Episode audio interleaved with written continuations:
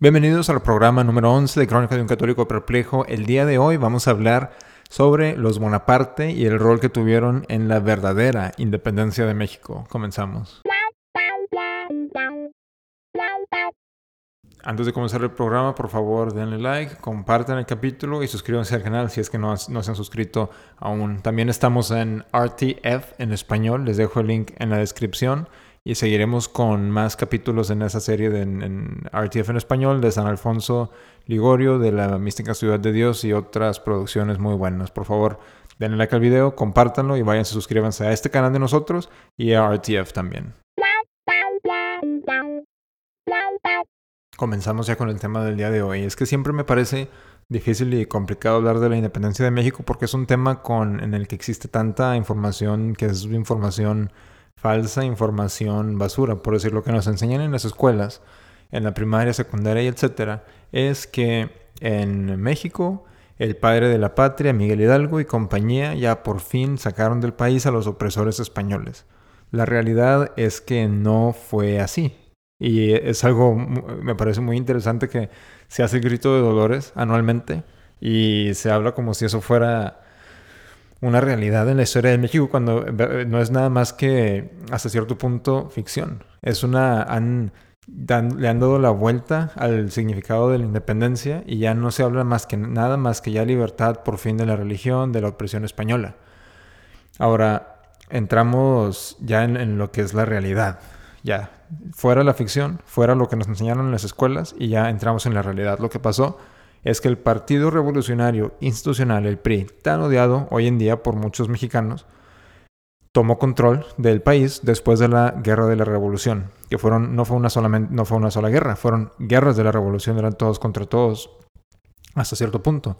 Toman control del gobierno, instituyen el partido, eh, se van en contra de los católicos en la Guerra de los Cristeros y los libros que tenemos hoy en día en las escuelas mexicanas son eh, fueron escritos, fueron distribuidos proporcionados por el PRI. Entonces tenemos a muchos mexicanos que dicen que odian el PRI, pero siguen creyendo las historias, siguen leyendo los libros que escribió el mismo PRI. Es una incongruencia eh, que, bueno, viéndolo con un poco de lógica, sí, no, no tiene nada de sentido, pero muy poca gente lo sabe. Por eso son importantes estos capítulos. Entonces, bueno, lo que me vino a la mente oficial, eh, principalmente, para hablar de este tema era que estaba revisando la declaración de principios del partido de Morena, que es el partido que, controla hoy el país, políticamente, el país de México.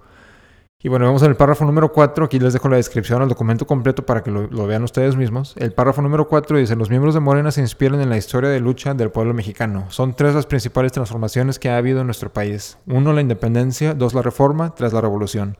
Morena propone impulsar la cuarta transformación social de la historia de México. Vamos al párrafo número 5. Dice, nuestro partido es un espacio abierto, plural e incluyente en el que participan mexicanos de todas las clases sociales y de diversas corrientes de pensamiento, religiones y culturas. En Morena participan mujeres y hombres empresarios, productores y consumidores, estudiantes y maestros, obreros, campesinos e indígenas. Estamos convencidos que solo la unidad de todos los mexicanos hará posible la transformación del país. Sabemos que para sacar adelante México se necesita a todos los sectores de la economía, el sector público, el sector social y el privado. No estamos en contra de los empresarios, sino de, de la riqueza mala vida, de la corrupción, de los monopolios y de la explotación inhumana. Y ya casi al final del documento dice, ese fue el párrafo 5, pero ya casi al final del documento dice, Moreno no aceptará pacto o acuerdo que lo sujete o subordine a cualquier organización internacional o lo haga depender de entidades o partidos políticos extranjeros, así como no solicitar o en su caso rechazar toda clase de apoyo económico, político o propagandístico proveniente de extranjeros o de ministros de los cultos de cualquier religión, así como de las asociaciones y organizaciones religiosas e iglesias de cualquiera de las personas a las que la a los que el COFIPE prohíbe financiar a los partidos políticos. Mi pregunta es, ya esto terminamos con el, con el, el documento de Morena. La pregunta es, ¿cómo que no se permite la influencia de ministros de cultos de cualquier religión o de provenientes del extranjero. ¿Qué religión en México tiene eh, eh, ministros en el extranjero? ¿Cuál? El catolicismo. Es la única religión con ministros en el extranjero. Ah, francamente, esto lo, debe, debe leer un católico y saber que no puede votar por esto. Ahora, bueno, esto es Morena. También me puse a revisar los valores del PRI y los del PAN y la verdad es que no hay, no hay diferencia alguna. No hay diferencia alguna entre Morena, entre el PRI y el PAN. En, México no hay un partido de derecha, no hay un partido conservador, es puro liberalismo. Y esto la gente no lo sabe. Y bueno, ya, yéndonos al, al tema ahora sí, mencionan las tres principales transformaciones que ha sido nuestro país y como todos sabemos, el presidente López Obrador y Morena consideran esta la cuarta transformación. Lo hacen, lo hacen ver como si hubiera sido algo bueno y dicen la independencia y es lo que vamos a hablar el día de hoy. Ahora, para, lo que, para los que nos escuchan, tal vez en otros países que no sean México o que no tengan ninguna, ninguna familia mexicana o en México, este programa como quiera es importante porque vamos a explicar la raíz de todas las ideologías que, dominan el mundo hoy en día. Y bueno, empezamos con un personaje que me imagino que la mayoría de los mexicanos no se espera, que fue eh, el personaje yo diría más importante en lo, que, en lo que resultó siendo la historia mexicana, que fue que es Napoleón Bonaparte. Nació en Córcega, región que fue cedida ese mismo año en el que él nació al reino de Genoa, a Francia. Entonces pasó del reino de Genoa a Francia, los que conocemos, sabemos que antiguamente estaban, había muchísimos países. Entonces, este, esta región se le fue, cedida a Francia el mismo año que nació Napoleón y por ende pues terminó siendo, pues naciendo prácticamente en Francia, en Napoleón. Él fue colaborador muy cercano de Maximiliano Robespierre, porque Napoleón se nació y e, era, era joven, pero se involucró mucho en las acciones de la revolución y llegó a ser colaborador muy cercano de Robespierre. Y fue el, Robespierre fue uno de los más prominentes líderes de la Revolución Francesa parte de la facción de los jacobinos que se puede considerar como la facción más radical de la Revolución Francesa. Ellos, los jacobinos, gobernaron Francia durante la época del terror en Francia de, del año más o menos 1793 a 1994. Perdón.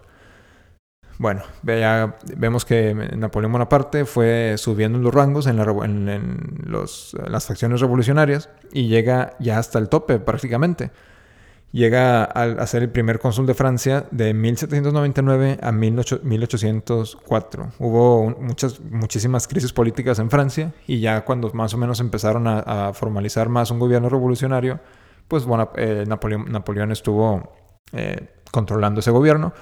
Y ya el año, el día 18 de mayo de 1804, ya formalmente entra como emperador de Francia. Ahora, el rey que fue que reinaba España durante la independencia mexicana fue el rey Fernando VII. Él nació el 14 de octubre de 1784, murió el 29 de septiembre de 1833. Fue originalmente rey de España y el 19 de marzo de 1808 a el 6 de mayo de 1808, de ese mismo año, de 1808. Sabemos que la Guerra de la Independencia de México correctamente comenzó a partir de 1810 y se culmina, como lo vamos a ver al rato, en 1821. El rey Fernando VII abdicó el trono a José Bonaparte, hermano mayor de Napoleón.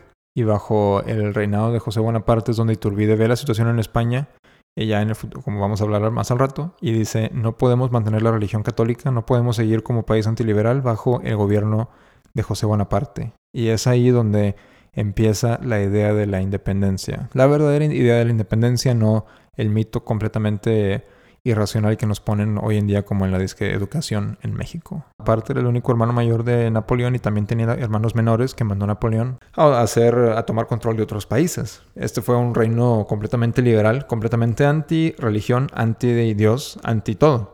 Ellos eh, los Bonaparte se consideraban si uno va a las páginas de Wikipedia, hasta hoy en día se consideraban católicos, pero no, no tenían nada de la fe católica. Eran completamente anti, anticlericales, anti todo lo que tiene que ver con Dios y no, tenían, no creían la fe.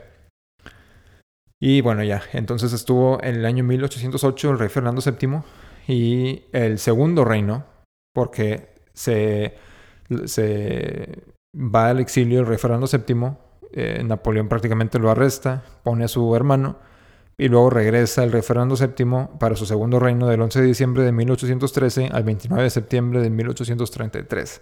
El problema es que una buena parte de este reinado, el segundo reino de Fernando VII, fue bajo una constitución liberal. Y bueno, ya llegamos a México. Tenemos a Miguel Hidalgo y Costilla, que era un ratero. Eh, completamente lo que, lo que le interesaba era el, dinero, las propiedades, etc. Y, y, bueno, sabemos que Hidalgo es, uno, es considerado uno de los héroes de la patria para el presidente López Obrador, para el partido Morena. y también otro que es uno de los héroes de la patria que está en los carteles de la disco Cuarta Transformación Mexicana es José María Morelos. En su documento Sentimientos de la Nación, Morelos dice que se tiene que asegurar que la religión católica sea la única religión permitida. Me pregunto si el presidente Manuel López Obrador o si el partido Morena estarían de acuerdo con eso. Como vemos en sus, en sus valores, ellos están en contra de que la religión tenga nada que ver en el gobierno. Pero uno de sus héroes, de sus disque héroes, aunque era muy liberal y aunque todo lo, demás que proponen Sentimientos de la Nación, un documento muy conocido, Morelos, es completamente ilógico, no solamente ilógico, pero malo. Sí propone que la, que la religión católica sea la única religión permitida, que es algo que completamente niega Morena eh, eh, a lo que se oponen. Pero bueno, eso fue una contradicción en, el plan de Morena. No sé si no, hayan leído Sentimientos de la Nación o, qué esté pasando ahí. Y bueno, ya, ya entrando a lo que es la independencia de México, el verdadero liberal, se puede decir libertador de México, fue Ignacio eh, de Iturbide. Perdón, Agustín de Iturbide. Lo que sucede es que Iturbide se encarga de, calmar las rebeliones de Hidalgo y de compañía, etcétera, etcétera, y va, tomando más popularidad porque la gente no quería Hidalgo. La gente estaba siendo saqueada, estaba siendo robada por Hidalgo. Entonces llega Agustín de Iturbide, controla las rebeliones y está viendo más o menos lo que estaba sucediendo en España. Ahora en España para ya el, tiempo que en que regresa el rey Fernando VII adopta una de las constituciones más, no, no una, la constitución más liberal en la historia de Europa. De Iturbide ve, Iturbide ve esto y dice, no, pues no, si seguimos siendo parte, si seguimos cayendo bajo el reino español, vamos a terminar siendo liberales también nosotros. Entonces empieza a trabajar en lo que es el plan de Iguala, eh, lo proclama Iturbide y son tres puntos muy básicos. Número uno, establece la independencia de México, pero ojo, esta independencia fue para que no llegaran los errores del liberalismo a México, pero como vamos a ver al rato, ya estaba completamente infectado el país. Número dos, mantiene la monarquía encabezada por Fernando VII. Y número tres, establece la religión católica como la única religión permitida, como la única religión, no, no, ni siquiera tolerancia religiosa, ¿no? Es algo aún más radical, es decir, no se puede ser eh, mexicano y no ser católico, punto. Ser parte de la identidad mexicana es ser católico. Entonces, eh, negar la religión católica es no ser mexicano. Y es algo que tenemos que nosotros como católicos mexicanos seguir insistiendo. No, es, es completamente parte de nuestra identidad como mexicanos el ser católicos. La, la Santísima Madre de Dios, la, la, Virgen María de Guadalupe se nos apareció a nosotros. Y ha habido muy pocas de este tipo de apariciones. Entonces, tenemos que seguir insistiendo que ser mexicano significa ser católico y no puede haber una, alternativa, aunque ya no lo reconozca así el gobierno. Pero bueno, también vemos, como mencioné en el punto número dos, no fue una revolución, no fue una guerra muy radical. No querían completamente separarse de España, querían, se, le, ofrecieron, le ofrecían el, el reino mexicano al mismo rey de España, Fernando VII. Nada más que lo que se empezó a utilizar en esos entonces fue que eran naciones independientes, pero que podían tener el mismo rey. Entonces Fernando VII hubiese sido rey de México, no rey de España que controlaba a México, sino rey formalmente de México y también aparte tener el título de rey de España. O sea, dos naciones independientes, pero que, que comparten el mismo monarca. Era lo que proponía Iturbide. Entonces, para poder impulsar el plan de Iguala por todo el territorio mexicano, se, forma lo que se le llamaba el ejército trigarante, o sea, de las tres garantías, trigarante, tres garantías. La religión católica como la única religión, la independencia de México y unión entre los bandos de la guerra. O sea, ya decir, vamos a terminar estos conflictos que estamos teniendo, eh, conflictos civiles dentro de nuestro mismo país, y ya la unidad bajo la religión católica, bajo la monarquía de Fernando VII. Termina la guerra ya en 1821, ah, cuando eh, Iturbide y Juan O'Donoghue, representante del gobierno español, firmaron los tratados de Córdoba. A Juan O'Donoghue lo habían mandado a México en el año 1821, fue mandado por el régimen más, en la, época más liberal que tuvo el reinado de Fernando VII. Fue de 1821 a 1823. Esos tres años, Fernando VII estaba básicamente arrestado en su propio, en su propio palacio no gobernaba formalmente y ya fue hasta después que volvió a tomar el control y eso lo vamos a ver al rato. Pero bueno, llegan al, acuerdo Iturbide y Donohu o Donohu y ya pues hubo, felicidad, ya se acabó la guerra vamos a, dice Iturbide, ya tenemos la independencia de España y podremos seguir evitando el liberalismo y podemos seguir siendo una, una nación antiliberal. Entonces queda firmado, esto es lo que se le llamó los tratados de Córdoba, el ejército trigerente marcha a la Ciudad de México y se canta el Te Deum en la catedral. Para los que no saben, este es el texto del Te Deum. A ti, oh Dios, te alabamos, a ti, Señor, te reconocemos, a ti, eterno Padre, te venera toda la creación. Los ángeles todos, los cielos y todas las potestades te honran, los querubines y serafines te cantan sin cesar. Santo, santo, santo es el Señor, Dios de los ejércitos, los cielos y la tierra están llenos de la majestad de tu gloria. A ti te, ensal te ensalza el glorioso coro de los apóstoles, la multitud admirable de los profetas, el blanco ejército de los mártires. A ti la Iglesia Santa, extendida por toda la tierra, te aclama, Padre de inmensa majestad, Hijo único y verdadero, digno de oración, Espíritu Santo defensor. Tú eres el Rey de la Gloria, Cristo, tú eres el Hijo único del Padre. Tú, para liberar al hombre, aceptaste la condición humana sin desdiñar el signo de la Virgen. Tú rotas la cadena de la muerte, tú abriste a los creyentes el reino de los cielos, tú sentado a la derecha de Dios en la gloria del Padre. Creemos que un día has de venir como juez. Te rogamos, pues, que vengas en ayuda de tus siervos a quien nos redimiste con tu preciosa sangre. Haz que en la gloria eterna nos asociamos a tus santos. Salva, salva a tu pueblo, Señor, y bendice tu heredad. Sé su pastor y ensálzalo eternamente. Día tras día te bendecimos y alabamos tu nombre para siempre, por eternidad de eternidades. Dígnate, Señor. En este día guardamos el, guárdanos del pecado. Ten piedad de nosotros, Señor, ten piedad de nosotros. Que tu misericordia, Señor, venga sobre nosotros como lo esperamos de ti. En ti, Señor, confié. No me veré defraudado para siempre. Este es el texto del Te Deum. Entonces, esta, esta pues lo podemos llamar revolución de Iturbide, no era una, revolución anti-Dios, no era, una, era, era formalmente una rebelión para mantener, una rebelión ante el régimen liberal que se, que se tenía en esos tiempos en España. Ahora, como mencioné, el problema era que mientras España pasaba por el trienio liberal, eh, fue cuando se, llegó al, se, firmó el Tratado de Córdoba, entonces el gobierno liberal de España rechaza el Tratado de Córdoba. Y pues ya hasta el, hasta el año 1823 cuando termina este reino liberal en España y se restablece gracias al rey Luis XVIII de Francia que invade España para restablecer al rey Fernando VII como uh, rey absoluto, monarca absoluto de España, es cuando se termina este, esta, este liberalismo en España. Pero ese fue el problema que Iturbide ya había aplicado para cuando se restablece el, el se acaba el trienio liberal en España. Entonces esos años, esos tres años fueron pues el fin de, el fin de México se puede decir.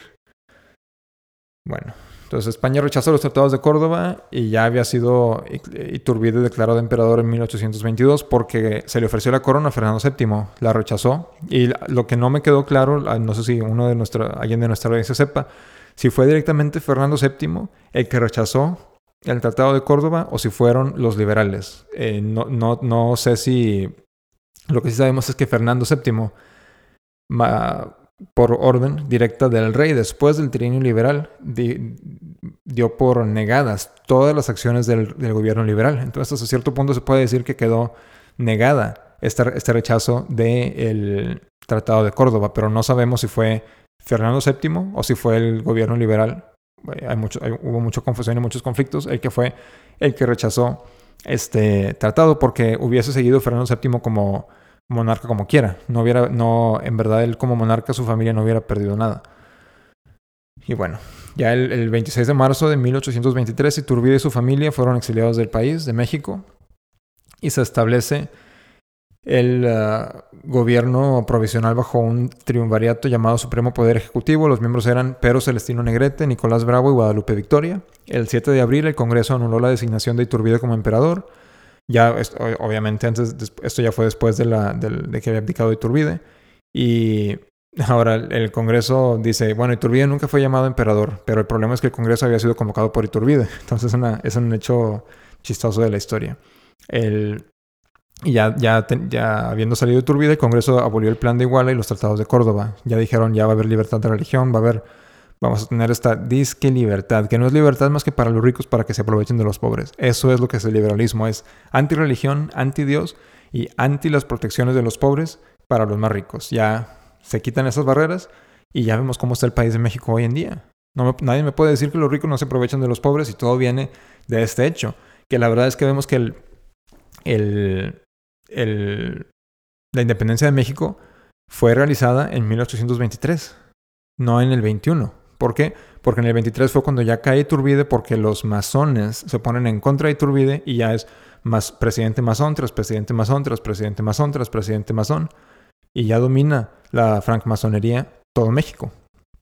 Y ya no fue, no hubiera sido hasta después que lo, el Partido Conservador instala a Maximiliano, pero bueno, ese es un tema que, tocaremos otro día. Y el conocido Grito de Dolores se celebró por primera vez en 1825. Eh, bueno, ahora ya había quedado como presidente, como habíamos dicho, estaba eh, gobernado México después de Iturbide por el triunvirato, pero Guadalupe, el presidente Guadalupe Victoria toma control del, toma poder del gobierno y, es cuando empiezan muchísimos más conflictos, porque tenemos dos ritos, de dos eh, pues, ritos o logias masónicas. Uno es el rito de York, otro es el rito escocés. A través de, la época de los 1800 es cuando, después de que cae Iturbide, es cuando se empieza a ver que se empiezan a pelear, eh, se empiezan a pelear estos dos ritos. Ahora Estados Unidos apoya pues, a, a la masonería, se lanza en contra de la religión católica, y se puede decir que es, gracias a Estados Unidos que México tiene los problemas que tiene. Ahora, el problema es que la mayoría de los mexicanos de hoy en día, y me refiero más o menos al 99%, tienen un punto de vista masónico. Como hemos hablado en otros episodios, no puede haber unidad fuera de Cristo. La masonería rechaza a Cristo. La masonería proclama la libertad de religión y dice que no se necesita a Dios para tener unidad. Por eso es que el, país está tan dividido, por eso es que está en, una ruina económica eh, muy visible y no se va a componer nada hasta que se rechace la masonería y se restablezca el reino de Dios en México. ¿Y cuál va a ser la manera por la que se va a restablecer el reino de Dios en México? Es terminando con la democracia, terminando con el experimento de la república y regresando a la monarquía. Y eh, como menciono, es otro tema que vamos a tocar después. Ya, total. Eh, queda presidente Guadalupe Victoria y su como vicepresidente tiene a Nicolás Bravo. El problema es que estos dos eran de diferentes ritos masónicos. Y de ahí pues nos vamos a muchísimos más problemas.